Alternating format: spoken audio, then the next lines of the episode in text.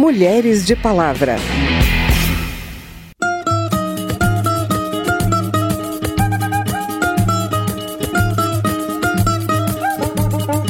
Brasil, meu nego, deixa eu te contar a história que a história não conta. Quebrei umas oito vezes. Oito? E aí, oito vezes. Que mulher persistente.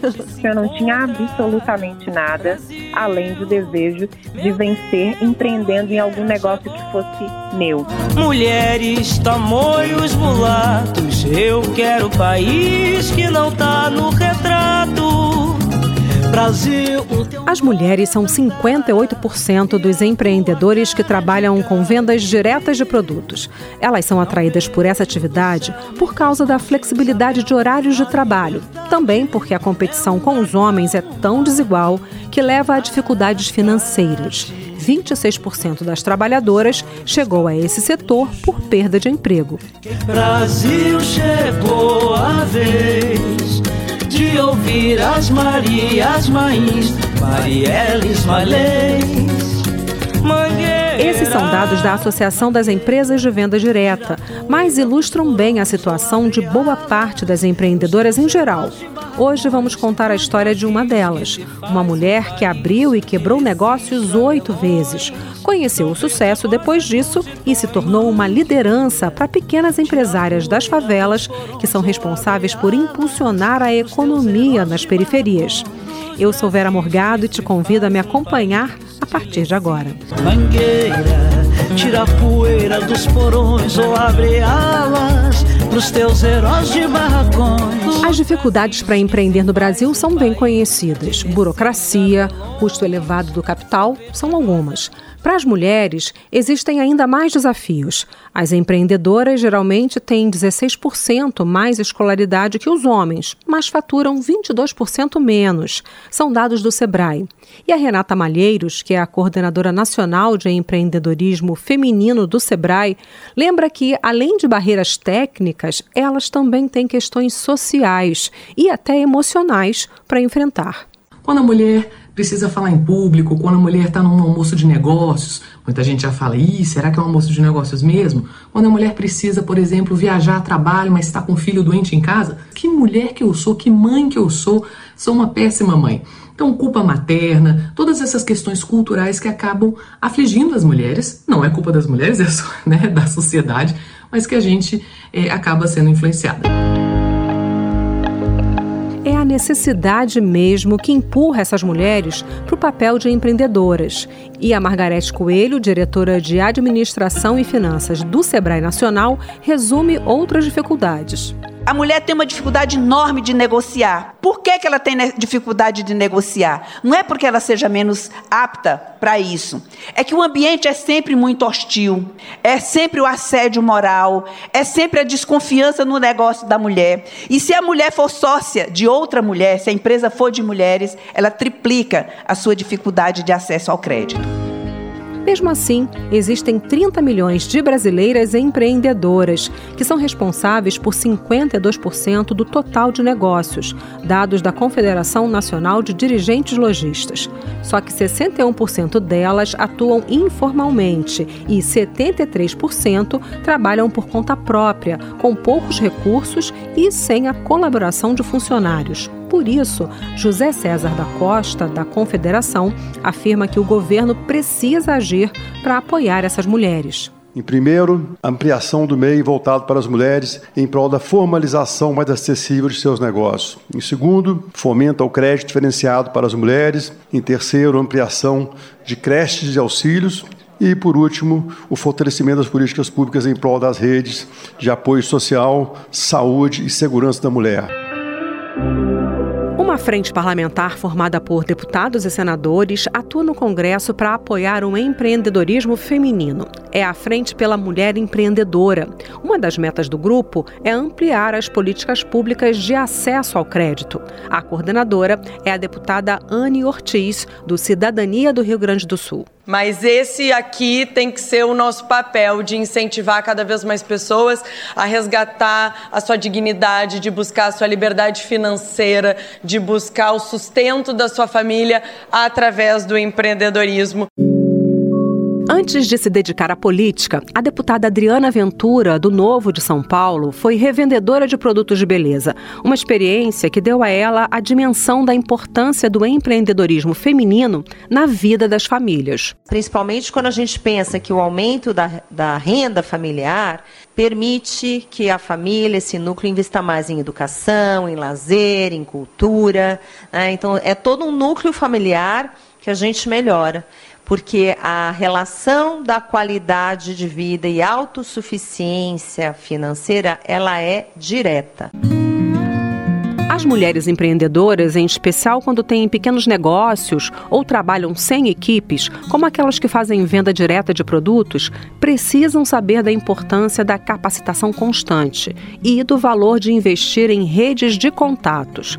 A Lina Maria Kempf, cofundadora da Aliança Empreendedora, avalia que muitas vezes essas mulheres não se consideram empreendedoras, uma ideia que precisa ser modificada que não vivam uma jornada solitária, que muitos acreditam que empreender é uma jornada solitária, mas que entendam que tem outros empreendedores, até na própria rua onde eles moram, pessoas que, com as quais podem trocar, podem conversar, é, participar de feiras e eventos. Então, tudo vem lá daquela autopercepção, né? Quando eu me entendo empreendedor, de repente esse ecossistema empreendedor passa a fazer sentido para mim. Quando tem autonomia financeira e condições de sustentar os filhos, a mulher fica menos vulnerável à violência doméstica porque se sente livre para deixar um cotidiano de agressões. Por isso, a procuradora da mulher aqui da Câmara, a deputada Soraya Santos, do PL do Rio de Janeiro, afirma que a bancada feminina da casa incentiva o empreendedorismo feminino. A gente está falando de violência, mas a gente também está falando de várias atividades como o empreendedorismo, porque você só sai da violência se você trouxer é, remédio para isso, e a autonomia econômica é uma delas.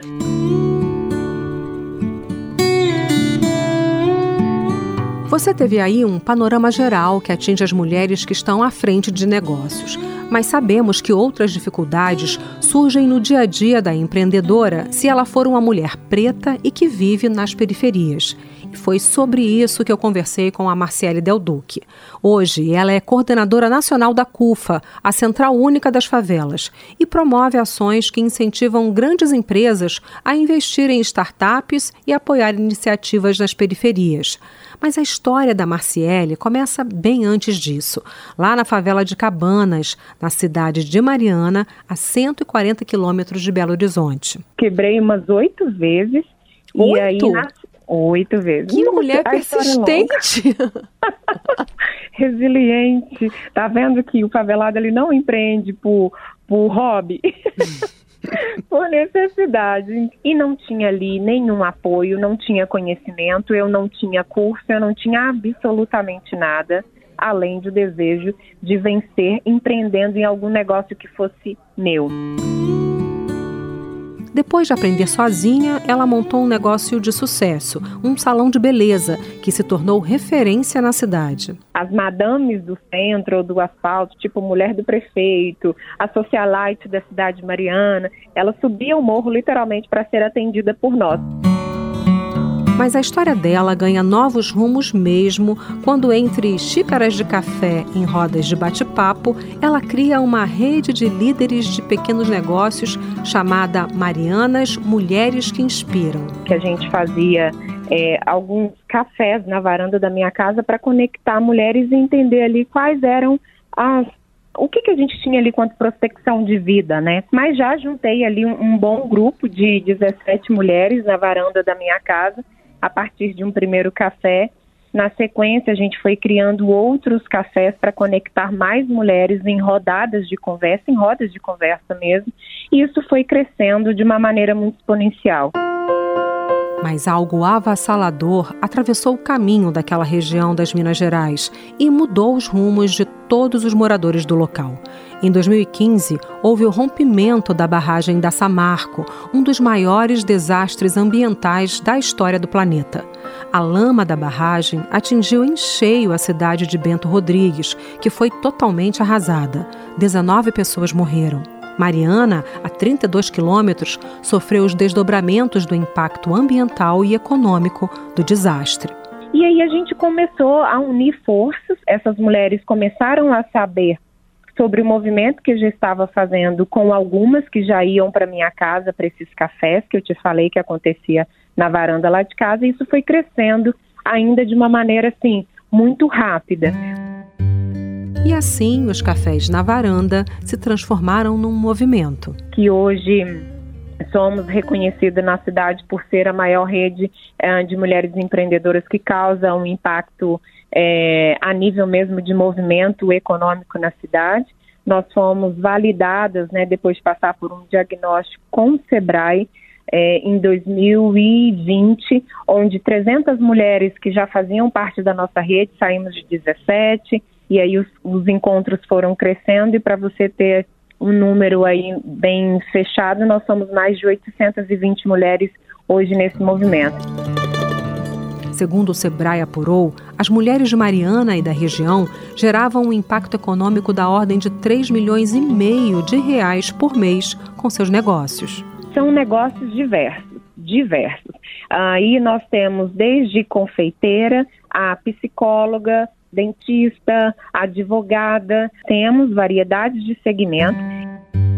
Hoje elas têm um espaço de negócios voltados para o público feminino, a Casa das Marianas, onde, além de encontros, oferecem cursos de capacitação e se reúnem com potenciais parceiros de negócios. No ano passado, as Marianas Mulheres que Inspiram ganharam um concurso do governo chinês que premia lideranças femininas na área de negócios. Marciele foi uma das premiadas continuo nessa rede, continuo ativa e continua sendo realmente uma, uma fonte de propósito de vida para mim, mas que ela se conecta em todos os momentos nesse âmbito empreendedor de favela, porque o valor realmente de tudo isso está nas pessoas.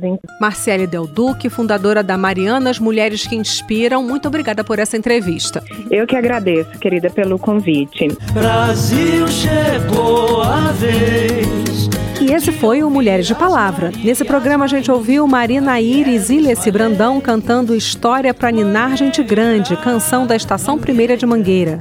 A produção foi de Cristiane Baker e Lucélia Cristina. Trabalhos técnicos Everson Urani. Reportagem Lara Rage e Silvia Munhato. Também na reportagem e edição desse programa, eu, Vera Morgado, agradeço a sua audiência. Se você quer sugerir um tema para gente, o e-mail é radio@câmara.leg.br e o WhatsApp é 61 99978 9080. O Mulheres de Palavra é produzido pela Rádio Câmara e transmitido pelas rádios parceiras em todo o Brasil, como a Rádio Integração FM de São Paulo. Para conferir outras edições do programa, vai lá no site radio.câmara.leg.br ou então no seu agregador de podcast preferido. Tchau, até a próxima. Mulheres de Palavra.